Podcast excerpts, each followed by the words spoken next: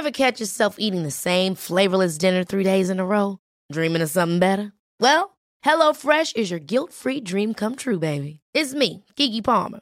Let's wake up those taste buds with hot, juicy pecan-crusted chicken or garlic butter shrimp scampi. Mm. Hello Fresh. Stop dreaming of all the delicious possibilities and dig in at HelloFresh.com. Let's get this dinner party started. Hey, I'm Ryan Reynolds. Recently, I asked Mint Mobile's legal team if big wireless companies are allowed to raise prices due to inflation. They said yes. And then when I asked if raising prices technically violates those onerous two year contracts, they said, What the f are you talking about, you insane Hollywood ass? F- So to recap, we're cutting the price of Mint Unlimited from $30 a month to just $15 a month. Give it a try at mintmobile.com slash switch. $45 upfront for three months plus taxes and fees. Promo for new customers for limited time. Unlimited more than 40 gigabytes per month. Slows. Full terms at mintmobile.com. El rock siempre da de qué hablar en Flash Black. Solo hay distintas formas de hacerlo. Conducido por Sergio Albite y Jorge Medina. Un podcast 100% satanizado. Rock por siempre en Flash Black. Jueves 15 de octubre y eso significa el quinto episodio de Flash Black. Y bueno, pues me encuentro muy contento porque hoy vamos a honrar a uno de los grandes y por supuesto estoy acompañado también de un grande como siempre, mi querido Sergio Albite, el que lo saluda, Jorge Medina Newman. Y bueno, hoy vamos a hablar especialmente de un hombre al que tú admiras, mi querido Serge, pero aparte una banda que tú has seguido por muchísimos años. Y estamos hablando en particular de Eddie Van Halen, que recién falleció el 6 de octubre a los 65 años, pero también, por supuesto, Van Halen será el pretexto. Amigo, hermano, colega, compañero George Medina, gracias por esta gran introducción y además por darle también una gran bienvenida a lo que es Eddie Van Halen, quien tristemente sí nos dejó a sus 65 años de edad por, por esta horrible enfermedad que es el cáncer. eh, que ya había estaba batallando con, con eso ya desde algunos años, 2001 me parece, pero hoy estamos aquí no solo para hablar de su carrera, de su legado, sino también de la gran influencia que causó en nosotros, ¿no? Y como bien dices, sí es alguien al- a, quien yo admiro, admiraba y seguía muy de cerca siempre con, con su música y, y todas las colaboraciones que tuvo, que obviamente hoy tocaremos en Flash Black, amigo. Sí, porque es digno de recordar que tenemos un playlist que siempre curamos de la mejor manera. Obviamente hoy tiene unos toques especiales mágicos por parte de mi colega, porque pues ya lo dijimos, es fanático de cepa. Pero entonces ustedes en la descripción busquen ahí el link al playlist, no busquen más y ya también en, el, en la bio de nuestro Instagram, que es arroba flashblackpod, eh, pueden encontrar todas las plataformas en donde aparece este bello podcast creado el 20 de agosto del 2020. Así es que pues entrémosle macizo, mi querido Serge. Eh, así es, eh, los hermanos Van Halen nacieron en Ámsterdam. Eddie Van Halen nació en 1955, el 26 de enero, y fue llamado Edward Lud- Ludovic Van Halen. y de hecho, Ludovic, sus papás eran, bueno, su papá era holandés y su mamá era de Indonesia. ¿Cierto? Su papá también era un músico bastante eh, interesante porque eh, tocaba el piano, era un músico de jazz y también tocaba otros distintos instrumentos. Sí, tocaba el clarinete y el saxofón también y venía de una escuela clásica de música. Y bueno, el, el papá se llamaba Jan Van Halen. Y justamente le pusieron así Ludwig en, en honor o en referencia a Ludwig van Beethoven, Exacto. que también era una gran influencia para su papá y que después, indirectamente, pues también lo fue para Eduardo, ¿no? Sí, pues Eduardo, eh, nuestro querido Eddie, también a su propio hijo, eh, basándose en Amadeus Mozart, nombra a su vástago como Wolfgang. Y sí, así es, Lodewig, eh, pronunciado en el Dutch, que es distinto al Dutch alemán, hay que decirlo. Siempre ha habido mucho pique entre los alemanes y los holandeses. No vamos a entrar en esa polémica. Pero sí, la pronunciación tal cual como tú lo decías es Lodewig. Y desde ahí, pues yo creo una marca de nacimiento en donde tenían que estar destinados hacia la música. Sí, eh, si no me equivoco, eh, Edward Van Halen empezó con, con la batería y con el piano y su hermano Alex Van Halen, que también soy fan eh, este, extrema, extremadamente de él, empezó con la guitarra, pero pues lo que son las cosas como que dijeron, no, pues creo que tú te rifas más acá, ¿no? Ah, puede, puede que sí, ¿verdad? Entonces intercambiaron instrumentos y ya así formaron su propia banda. Digo, claro, pasó mucho tiempo, pero fue como Edward Van Halen se, se explayó todavía más en, en la guitarra. Eh, él cuenta que realmente nunca leía a detalle las notas, que no, no aprendió tal cual así, no sabía leer. Leer música, sí. Exacto, y porque dice que él no iba a poder hacer o no hacía lo que pues hizo, lo que influyó a muchos guitarristas, si se hubiera tenido a un libro como, como los que eran los comunes de música, ¿no? Sí, permítame ahí ahondar en esta temática. Se me invitado. porque es muy, muy interesante. Bueno, obviamente, ya lo decías tú, su mamá originaria de Indonesia, allí conoce a su papá. Indonesia, pues una colonia holandesa por muchísimos años. Esa parte de la historia nada más me la sé por ahí, ya también ustedes investiguen por su lado. que de hecho no se llamaba Indonesia aún, eran como ciertas eh, colonias holandesas, Ah, pero ya después se llamó Indonesia. Ah, pues indagaremos en eso. Indagaremos en otro episodio. Fuera del aire. Exacto. y, este, y bueno, después se van a Ámsterdam a vivir. Como bien mencionabas, el papá se, se dedicaba a la música, no le daba suficiente billullo. Como siempre, pues la pobreza, eh, como hemos visto en anteriores emisiones, cala en las familias. Y bueno, curiosamente acaba siendo como un potenciador para que la gente encuentre su camino vía las artes, ¿no? Entonces creo que eso es algo motivante para el ser humano. Pero a lo que voy es que tan no tenían dinero que su papá en algún momento acabó siendo de la Fuerza Aérea holandesa. Eh, también tocaba en bodas para sacar billullo. Eh, luego deciden irse a vivir a Estados Unidos y tomaron un barco por nueve días. De hecho, en ese barco tan no billullo tenían que eh, pues empezaron a tocar ahí y en los intermedios, eh, cuenta Eddie Van Halen en una entrevista, eh, era cuando su hermano Alex y él también tocaban.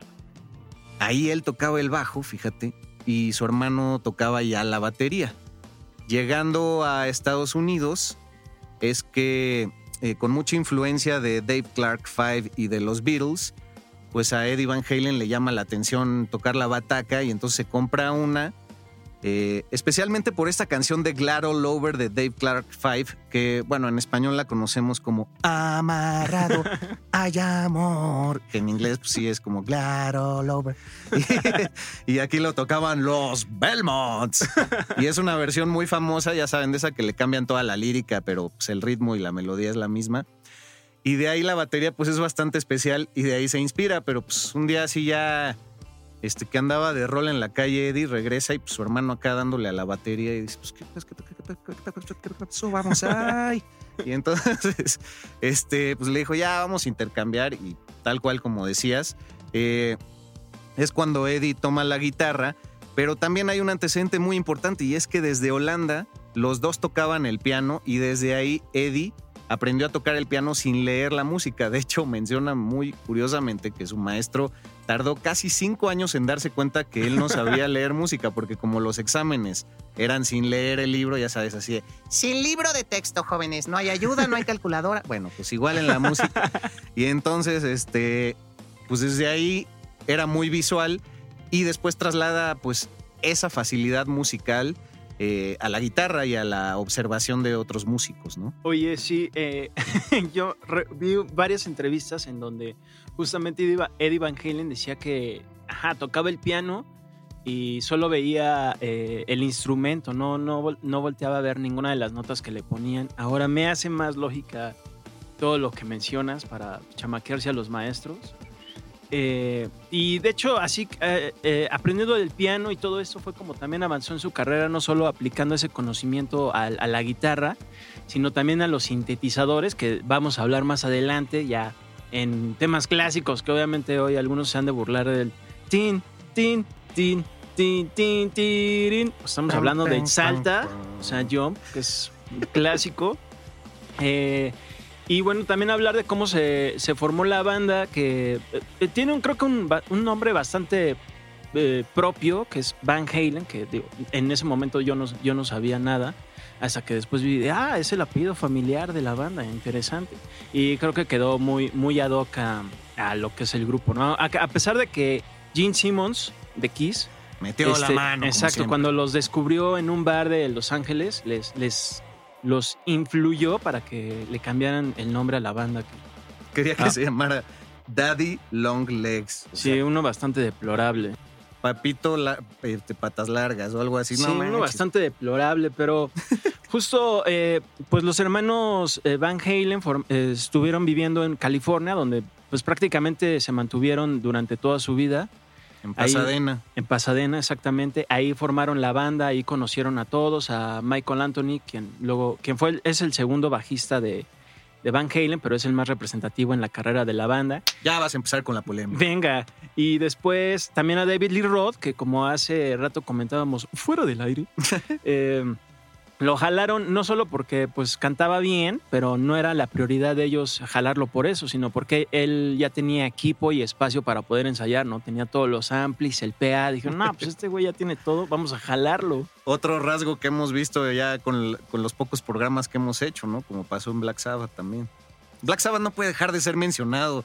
No faltan los escuchas que me dicen, es que diario Black Sabbath. Por favor, pues abran, abran ese libro histórico de la Exacto. música. y ahí Pero está. menciona por qué también eh, tiene relación Black Sabbath con Van Halen. Ah, pues porque era Ozzy el que tenía ya un PA, ¿no? También. Exactamente. Y también porque cuando Van Halen había sacado su primer disco, ellos empezaron a salir de gira internacionalmente con Black Sabbath abriéndole los conciertos. Los hermanos Alex Van Halen se burlaba de, bueno, le daba pena porque ellos tocaban su canción medio fresita, Dance the Night Away, que es así toda melódica, Dance the Night Away, mientras que ya después salía eh, Black Sabbath y tocaban Iron Man, Warpix, Black Sabbath y todas esas así tenebrosas. Pero bueno, también una buena relación ahí entre estas dos bandas que hoy siguen siendo influencia a gran escala. Ahí sí te diste el autopase, porque esa no me la sabía yo. No me utilices, me hiciste tú un Elmi Search. Pero bueno, es legal porque aquí somos un equipo. Y, y bueno, pues hay que decirlo, eh, también eh, fue una intuición de, de la madre de estos chicos. eh, que, ah, creo que se llamaba Eugenia, la mamá. Ah, sí. Este, bueno, Eugenia. ah, Eugene. Y, y bueno, pues ella decía, mis hijos están este, destinados a ser grandes performers. También Eddie Van Halen menciona que pues el haber trabajado en el barco y en las bodas con su papá eh, les dio esta experiencia en el escenario, sabían cómo prender a la gente, que no es algo tan fácil. Yo he visto muchos músicos por ahí que pues muy virtuosos, pero ya la conexión con el público es una materia totalmente aparte.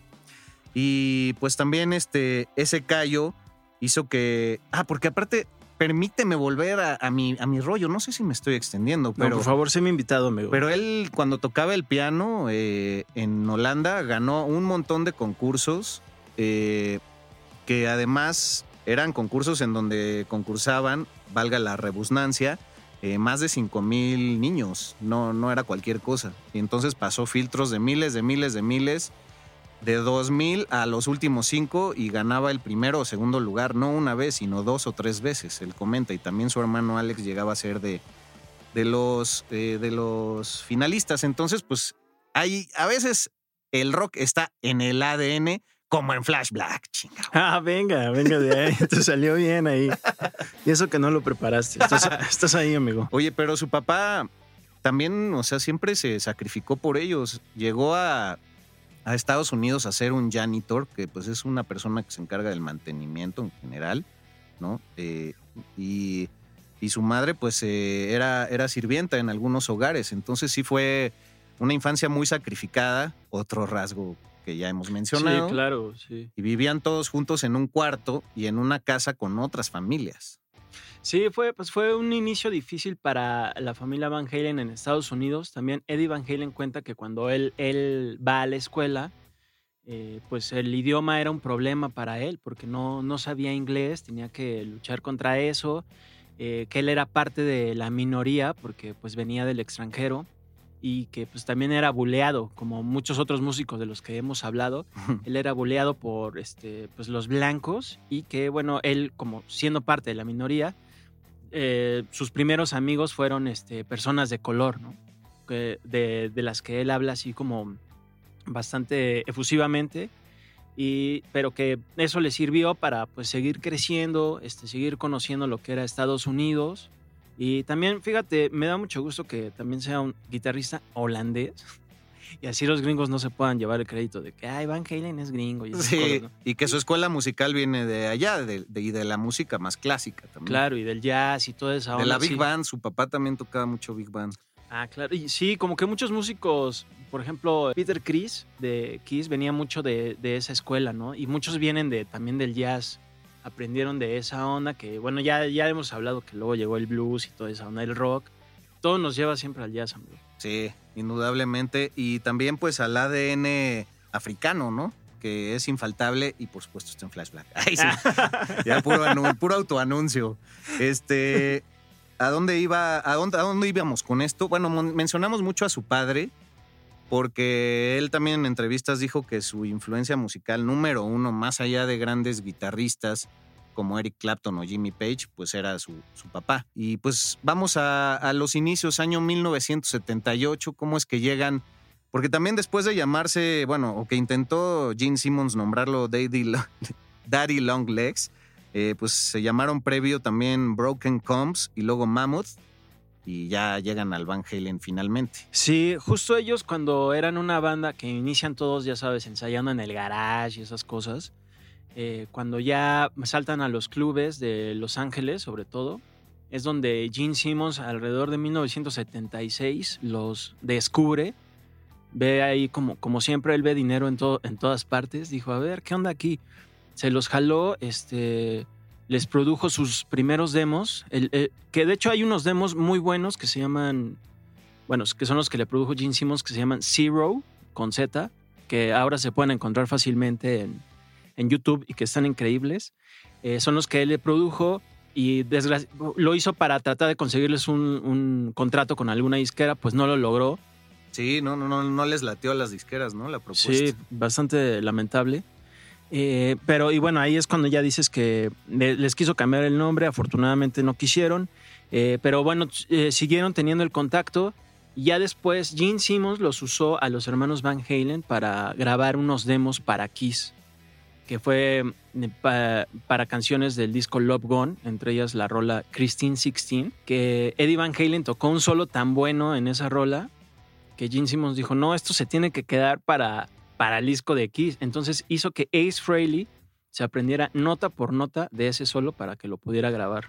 Ah, hijo, aplicó la- el piratazo. Eh, Exacto. Sí, pues es que hay bastantes historias macabras de Gene Simmons y Kiss, pero una de ellas es esa.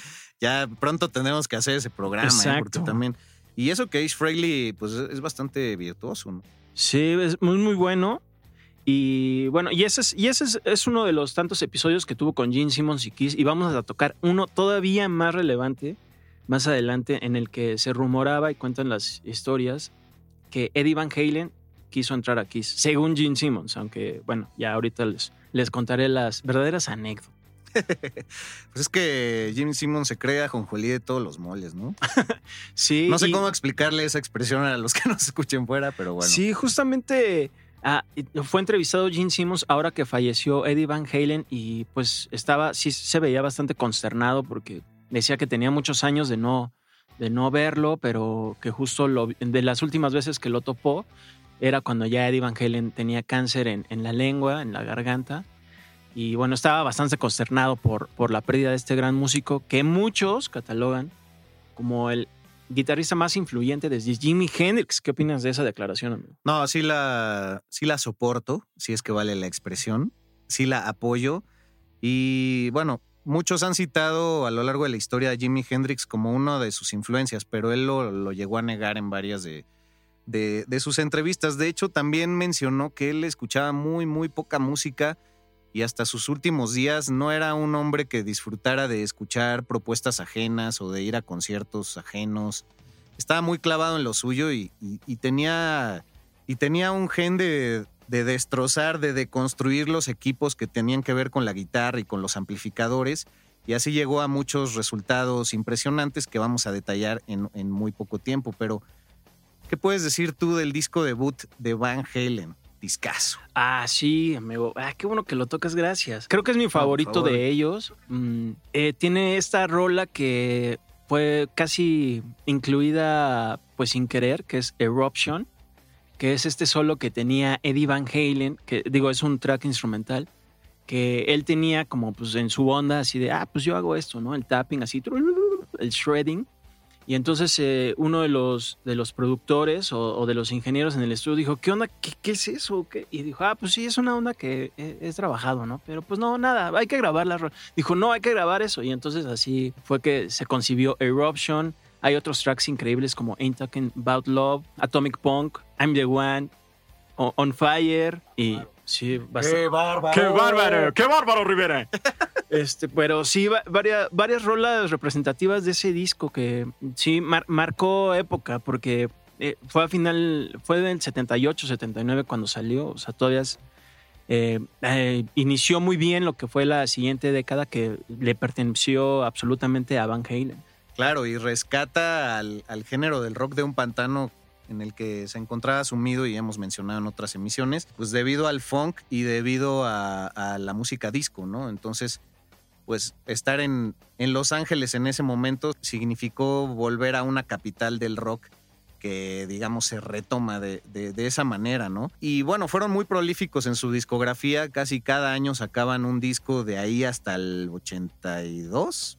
Y bueno, pues en el 79 sale el Van Halen 2 y curioso que el Van Halen 3 saldría hasta el 98, Ah, claro. por supuesto siguiéndole a un montón de discos importantes más, pero que sí fue un fracaso, ¿no? Esa tercera parte, casi como Matrix 3.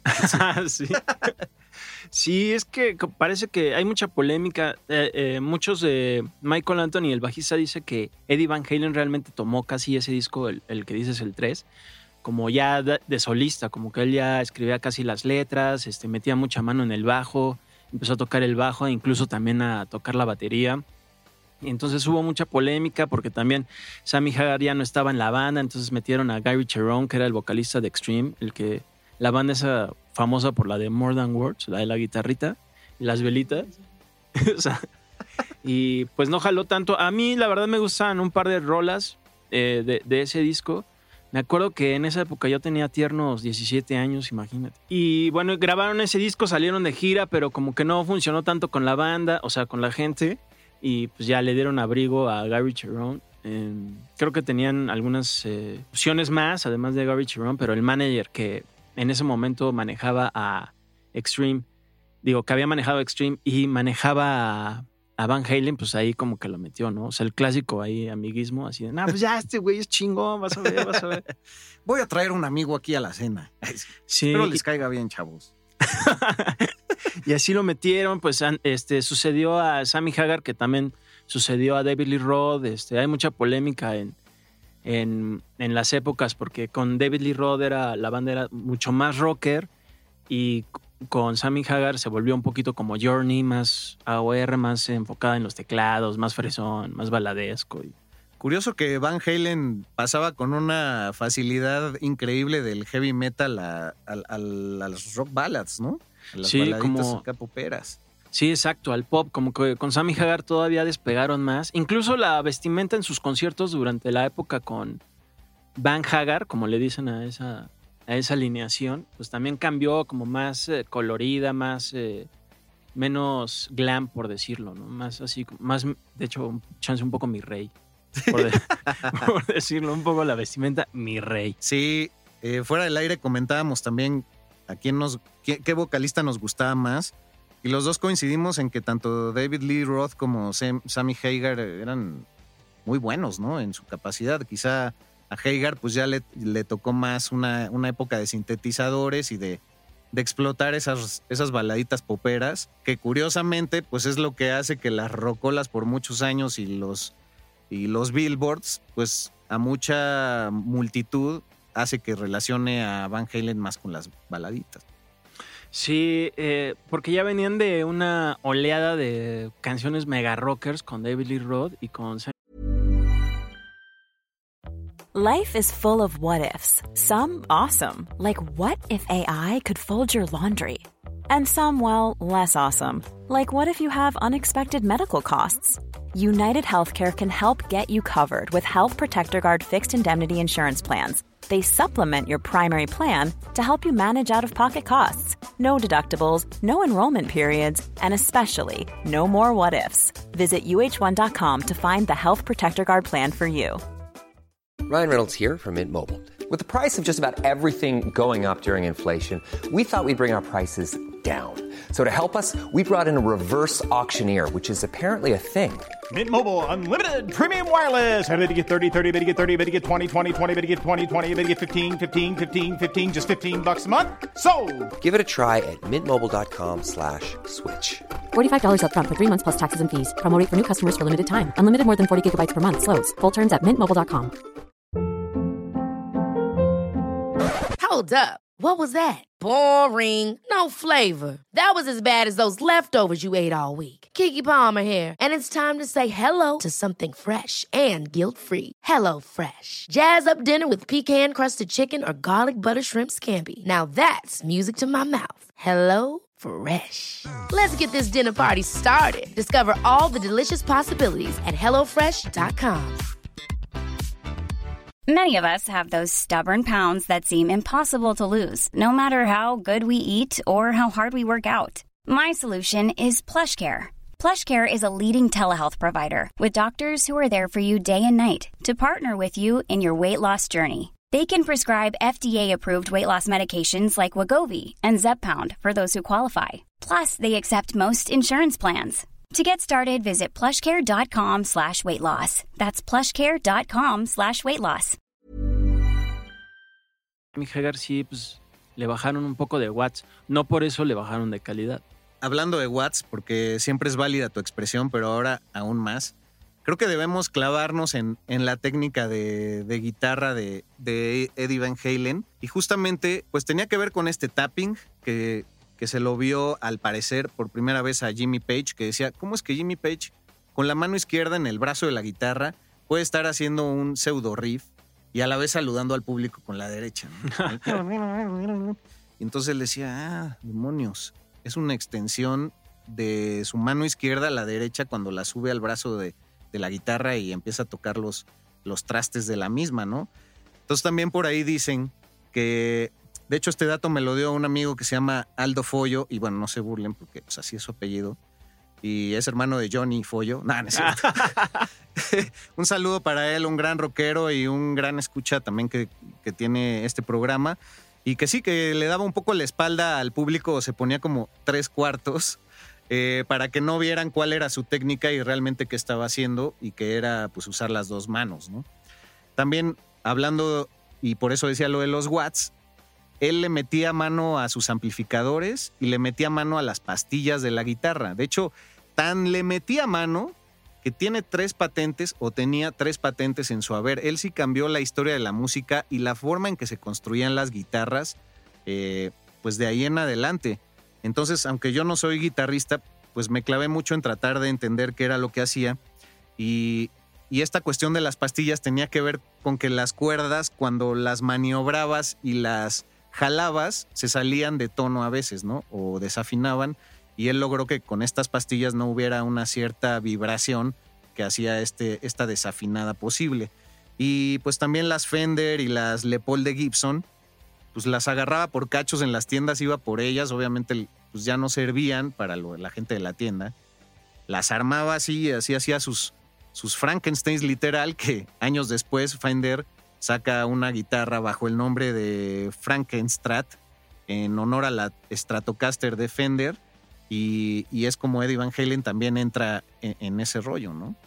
Órale, qué buen, qué buen dato ahí diste, amigo. Sí, por eso yo creo que es uno de los guitarristas eh, más influyentes, no solo por su estilo, sino también por esta iniciativa que tuvo de él crear su propio equipo. También eh, sacó varios amplificadores eh, pues no construidos literalmente por él, pero que ya después salieron en, en serie para, a la venta para el público, eh, con todas sus especificaciones y... Perdón la interrupción, amigo, No, es que... Continúa. Pues es que ya ves que uno está frito y ya Sí. más ruqueando que roqueando.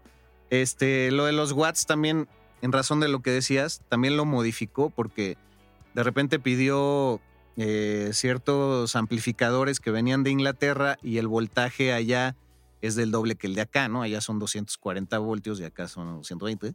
Y entonces, pues se dio cuenta de que bajito podía tocar cosas maravillosas en ese ampli.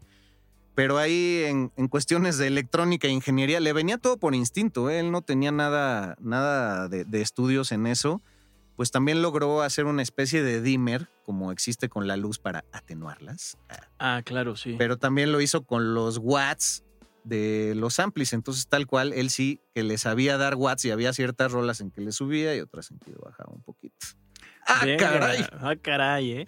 Oye, eso, qué buenos datos, amigo. Y todas esas eh, funciones que hizo a la guitarra, los amplis y todo eso, eh, bueno, la pueden escuchar no solo en, en las rolas de su banda, sino también en colaboraciones que hizo y que están en nuestra playlist especialmente curada por sus servidores que encuentran en Spotify. Y justo en esa playlist van a encontrar una colaboración de las tantas que hizo que también ahorita mencionaremos, pero una que es histórica que hizo con Michael Jackson en la canción de Beat It, que el solo es legendario y justo cuando lo grabó eh, nadie sabía que era, bueno, porque no estaba totalmente acreditado Eddie Van Halen en el disco.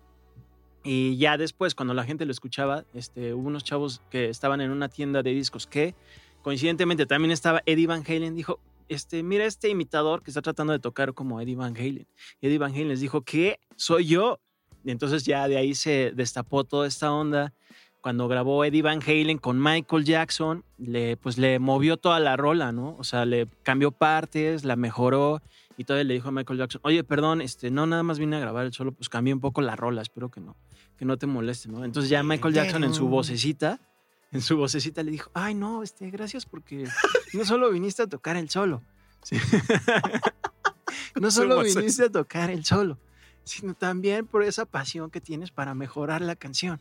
Entonces, imagínate la rola que salió de un riff que además era de Steve Lukather, el, el guitarrista de Toto, y el solo de, de Eddie Van Halen en Beat It, que es increíble esa rola. Sí. Y que por supuesto en nuestras historias y, y redes sociales podrán ver más de ese solo en vivo. Bueno, ¿y por qué no vamos a hacer un meme con tu voz de Michael Jackson moviéndose así la boquita de Michael Jackson hablando con Van Halen? Porque estuvo épico. Y bueno, también este, creo que Eddie Van Halen poco dinero se llevó por, por esa canción en regalías, porque casi casi lo hizo como un favor a Quincy Jones llegar a, a grabar ese, ese día, ¿no? Sí, creo que fue así una onda de, oye, ¿qué estás haciendo, Eddie? no, pues aquí estaba viendo unos amplis. A ver, jálate, jálate. ya sabes, clásico de, jálate, cabrón. Flash Black. ¿Por dónde seguir, mi querido Serge? ¿Cuántas anécdotas, eh? La verdad, este hombre, debo decir, sabía lo importante, pero no, no, no sabía todos los trasfondos que, que llegó a tener en, en, pues en su historia personal y, y en su historia dentro del rock and roll, porque hay que decirlo, en el 2007 entraron al Salón de la Fama del rock, ¿no? Los de Van Ah, Halen. claro, sí. Que justo fue una época en la que también ah, Van Halen iba a iniciar una nueva gira, la gira de reunión con David Lee Roth. Y como, bueno, él también tuvo problemas de alcoholismo, adicciones, pues no, no, no acudió a esa entrega del Salón de la Fama, pero bueno, Sam- Sammy Hagar y Michael Anthony estuvieron ahí para rendir tributo. Bueno, no rendir tributo porque ellos eran de Van Halen también. Sí, güey. Pues más bien a lo que... Para pues, representar. Exacto. Para hacer ahí bolita. Y, y bueno, pues podemos hablar también de todas las referencias que hay en películas de, de Hollywood de, sobre Van Halen, de Wedding Singer. En Volver al Futuro hay una parte interesante con referencia a Van Halen. Ajá. En South Park también salió Van Halen tocando. El- eh, también me mandaste un extracto en donde salió en Two, Two and a Half Men Eddie Van Halen. Ah, claro, que sí. sale del baño cuando Charlie ya le anda ganando ahí el, seguidi- Sí. el seguidillo. y bueno, yo creo que lo ponemos en redes, ¿no? También Flash Black Pod y Ajá. para Facebook Flash Black Podcast. Sí, hay varias, eh, y no solo cuando sale Eddie Van Halen, sino nada más el simple uso de sus rolas. También sale en Superbad, que muy mal en México le pusieron Super Cool. en Zombieland también, Bill and Ted, Excellent Adventure, Airheads, y pues hay varias, ¿no? Que en ese momento se me acabó la lista. Pero sí hay varias referencias a Eddie Van Halen, también varias anécdotas de, de este músico con, con otros músicos. eh, que cuando se jaló eh, Van Halen a Alice in Chains, cuando iniciaba Alice in Chains. Ah, sí. Exacto, se los jalaron a una gira ahí por el 91. Entonces ahí a que abrieran esta, toda esta onda. Jerry Cantrell, el guitarrista de Alice in Chains, humildemente se acercó a Eddie y le dijo, oye, ¿crees que me puedas conseguir un, un descuento para Un comprar una... un descuento para comprar una de tus guitarras? Eddie Van Halen le dijo, ah, Simón, sí, va. Ya pasaron los meses, acabó la gira, Jerry Cantrell regresó a su, a su casa y en el garage, este, donde él vivía en ese momento, lo abrió y se dio cuenta que estaba lleno de gabinetes, amplificadores, cocos de toda esta onda que arman para tocar, obviamente, no de los Mm. que estás pensando. y también guitarras que le regaló Eddie Van Halen totalmente gratis. Uf. O sea, ¿qué onda ahí? De es como hecho- si te dan tu dotación marinela. Vámonos rápidamente.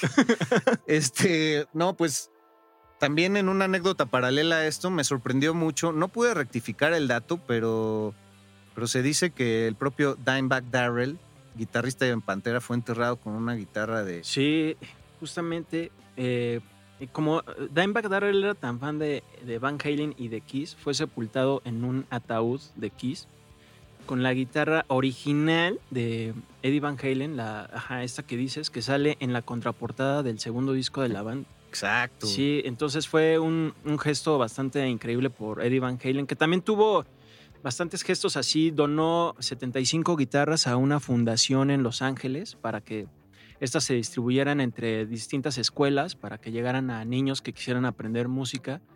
Porque él dijo, a mí la música me dio una buena vida y espero que esto pueda ayudar a otras personas también a, a que tengan lo mismo que yo pude vivir, ¿no?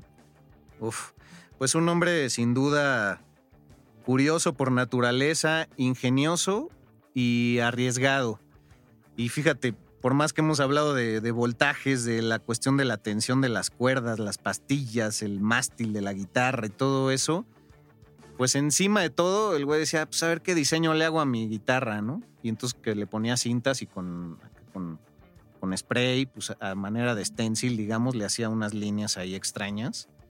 Y se volvieron muy características, ¿no? Tienen unas, unas líneas así eh, en, en desorden, este, un poco en entropía eh, en el cuerpo de la guitarra y también se volvieron muy famosas después. Pero creo que para que no se duerma nuestra audiencia en este momento, ¿por qué no entramos en la nota roja? Y tan roja como la gorra del despreciable Fred Durst. Su gorra roja de los Yankees, este hombre que fuera vocalista de Limp Bizkit. Por favor, introdúcenos a esa bella anécdota. Bueno, pues resulta que Limp Bizkit estaba sin guitarrista. Fue cuando Wes Borland se salió de la banda eh, y estaban buscando guitarrista y hubo alguna fiesta por ahí en Beverly Hills o ya sabes, de estas celebridades extremas. Claro que sí, ahí me la vivo. Sí. Donde coincidieron eh, Fred Durst y eh, Eddie Van Halen. Y entonces Fred Durst así de, ay, es que no tenemos guitarrista, ja, ja, ja, ja, ja. Entonces le dijo a Eddie Van Halen, oye, pues qué onda, este, pues ¿por qué no audicionas para Limp Bizkit? Ja, ja, ja, ja, ja. Entonces, Rífate con doble F, ¿ok? Ajá. Ya sabes, estos, estas cosas que uno dice para ver si pega y acompañas del ja, ja, ja. Y entonces, para que se note que es broma, pero en realidad es en serio. Sí. Y entonces Eddie Van Halen, ah, pues igual pues llameamos, ¿no? Entonces llamearon, él llevó su equipo, Eddie Van Halen, a, a donde iban a echar el jam con Fred Durst, que era una propiedad de él. Echaron el jam, así, obviamente después ya se pusieron todos pachecos menos. Eddie Van Halen dijo, no manches, ya todos se, se de hecho, odiaba la friquearon". mota. No le gustó. Sí, despreciaba la, la marihuana. Y hubiera sido tal vez de gran ayuda para su enfermedad. Bueno, es lo que se dice. Pues sí, sí, sí. Total que ya cuando vio que todos empezaron a fritear, se fue así un poco indignado, así de, pues chale, ¿no? Aquí yo estaba con todo. Y, y además, pues también el nivel, ¿no? Pues, sí, o sea, sí, sí, era como era a un concurso de prepa de rock and roll para él, más o Exacto. Sin ofender al- a, los seguidores del Limbisk. o al Limbisk. menos. No, pues yo ya los mega ofendí. Y ya cuenta que al día siguiente. eh, ah, no, que ah, Eddie Van Halen estuvo buscando a Fred Durst para que le regresara a su equipo y este no contestaba y no contestaba, no contestaba. Y tuvo que ir a buscarlo personalmente, casi en, en un auto, pues casi era un tanque, y amenazarlo casi con un arma para decirle: Oye, no contestas, ¿qué onda? Ya dame mis cosas. Dicen que sí sacó la pistola. Sí, es lo que se dice, pero. Y que ya, que, que el Fred Durst así de, Manuel, órale, eh, entrega, súbele ya todo ahorita al coche, no manches. Así bien atemorizado. Bueno, era manual. Ay, sí. Entonces, este sí, esa anécdota, la verdad, muy buena, ¿eh? escondida por ahí. Y de hecho, vamos a otra polémica. Eh, se decía que en toda la lista de catering y de requisiciones técnicas para un concierto de, de Van Halen, pues la más mameluca de todas era que pedían M&M's de todos los colores, pero que se extrajeran en especial todos los cafés. Y como en ese momento M&M's pues no hacía pedidos especiales solo de un color, como ahora sí lo hace, eh, esto no es patrocinado por ellos, de hecho, eh, pues entonces muchos decían, ay, qué mamones, ¿por qué? ¿Por qué el ese de, del M&M's café? Pero tenía una razón en particular que descubrimos leyendo un artículo, y si gustas aclararlo, mi querida Search.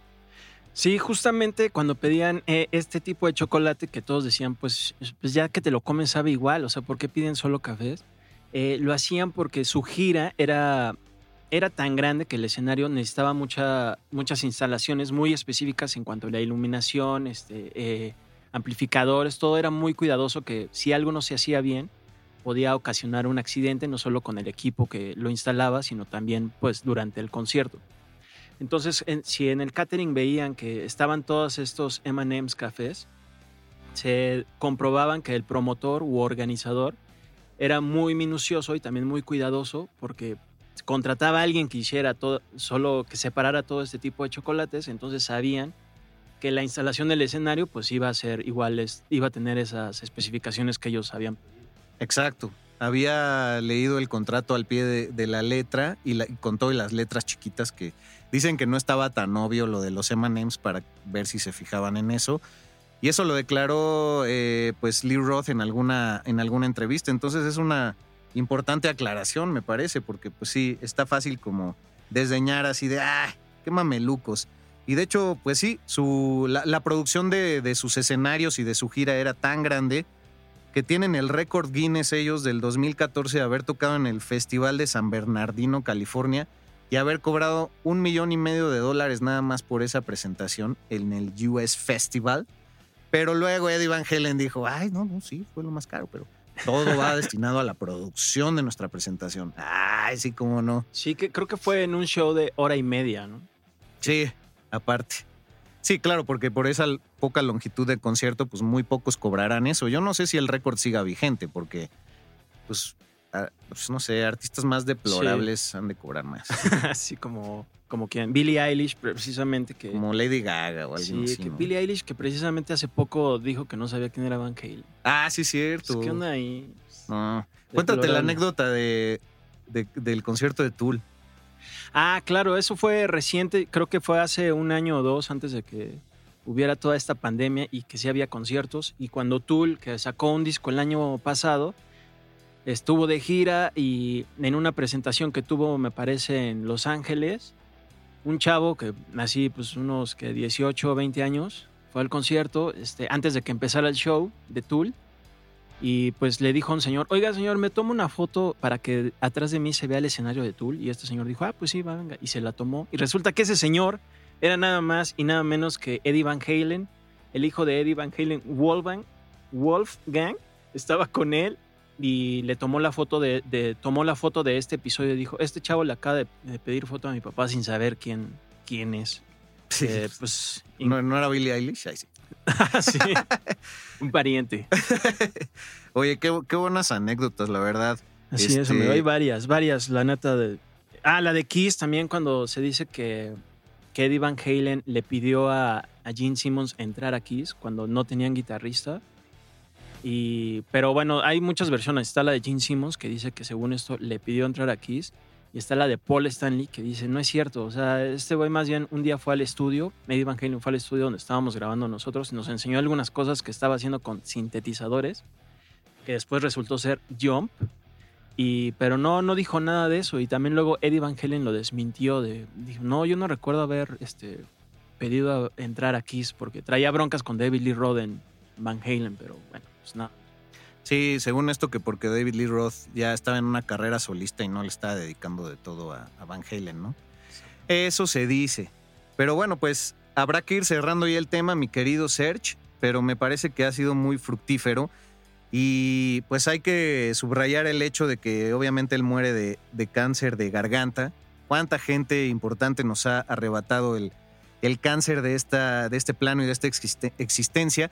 Pero eh, anterior a, batallar con ese cáncer de, garganta, como lo mencionabas al principio, eh, tuvo cáncer de lengua en principio de los 2000 de hecho por el cual perdió un tercio de la lengua, se la tuvieron que, extraer. Y él mencionaba que era por fumar, pero que también colocaba una de sus plumillas de la guitarra que era metálica, al parecer. Muchas veces en su boca la sostenía y dice que era justo el lugar en donde eh, pues después apareció el cáncer. No sabemos si era por cuestión de plomo o el metal. Y bueno, pues eso contaba él. Desapareció el cáncer y tristemente en el 2010 pues vuelve este diagnóstico de cáncer de garganta. Y curiosamente, pues aún después de eso, Van Halen nos sorprendería con un gran lanzamiento. A mí en lo personal se me fue ese lanzamiento en su momento, pero ahora para este programa escuchando el A Different Kind of Truth del 2012 es su último disco y es grande, me encantó, me encantó ese disco. Sí, y en, esa, en ese disco justo cuando, porque el bajo ya lo tocaba su hijo, él como que se metió al archivo de Van Halen a, salvar algunos demos de los 70, de finales de los 70, y algunas rolas de, este disco son de esa época ya retrabajadas como She's a Woman, Tattoo y algunas otras. Eh, pero sí es un disco bastante bueno y súper poderoso y tiene un gran sonido. Y... y así las cosas. Oye, pues te parece que vayamos ya cerrando este programa dedicado al gran Eddie Van Halen. Quizá diciendo, pues, tú que eres gran fan y traes una playera aparte del disco 1984, que es legendario por parte de esta banda, eh, ¿cuáles son tus discos o tus rolas favoritos de ellos? Ah, venga, qué buena pregunta, amigo. Pues creo que mi, mi, top 3 de Van Halen en cuanto a rolas es On Chain, que está en el disco Fair Warning. Eh, Ain't Talking About Love. La verdad es que sí, desde mi adolescencia, desde mis 15, 16, yo ya era fan de la banda. Me, me clavé profundamente en conocer su discografía, este, en toda su historia. Para mí me, significó mucho este músico y esta banda. Todavía hasta la fecha y bueno, de reconocerle a este músico no solo su, su influencia, sino también su estilo de, tocar la guitarra, su rítmica, sus composiciones, su actitud, que siempre sonreía cuando tocaba, o sea, no era de los músicos que cerraban los ojos ni, ni cuando echaba solo, o sea, siempre estaba sonriendo, bailaba, se movía. Y bueno, sí, hay muchas rolas de esta banda, este, sí marcaron mi adolescencia y todavía hasta la fecha me sigue, me sigue sonando increíble cada que los pongo. Sí, sigue estremeciendo. Yo tenía recuerdos, por supuesto, de Panamá, ¿no? De, Jump y así, que son las más comunes y que luego hasta han citado mucho en la lucha libre y demás.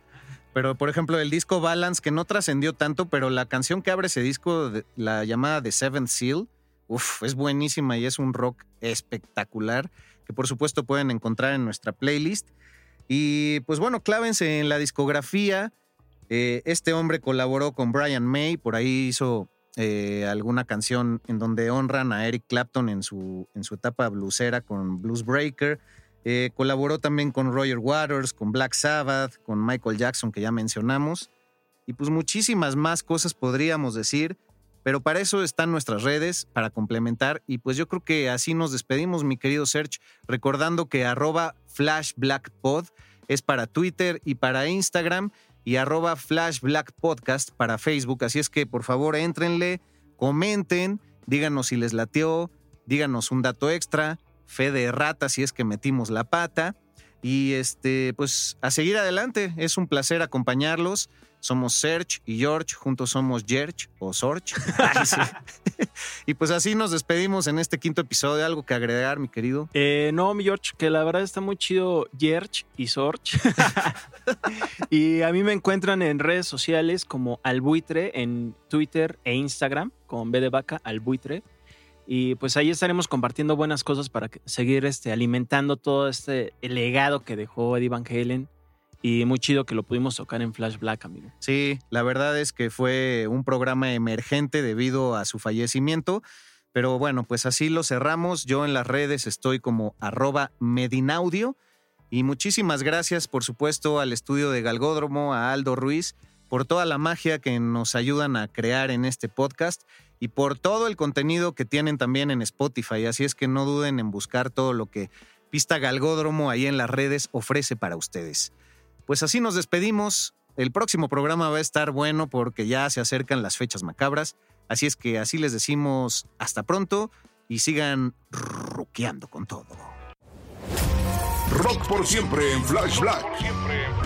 Conducido por Sergio Albite y Jorge Medina. Flash Black. El ADN del rock está en Flash Black.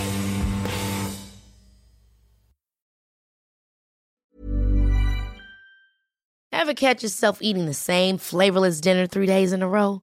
Dreaming of something better? Well, HelloFresh is your guilt-free dream come true, baby. It's me, Kiki Palmer. Let's wake up those taste buds with hot, juicy pecan-crusted chicken or garlic butter shrimp scampi. Mm. Hello Fresh.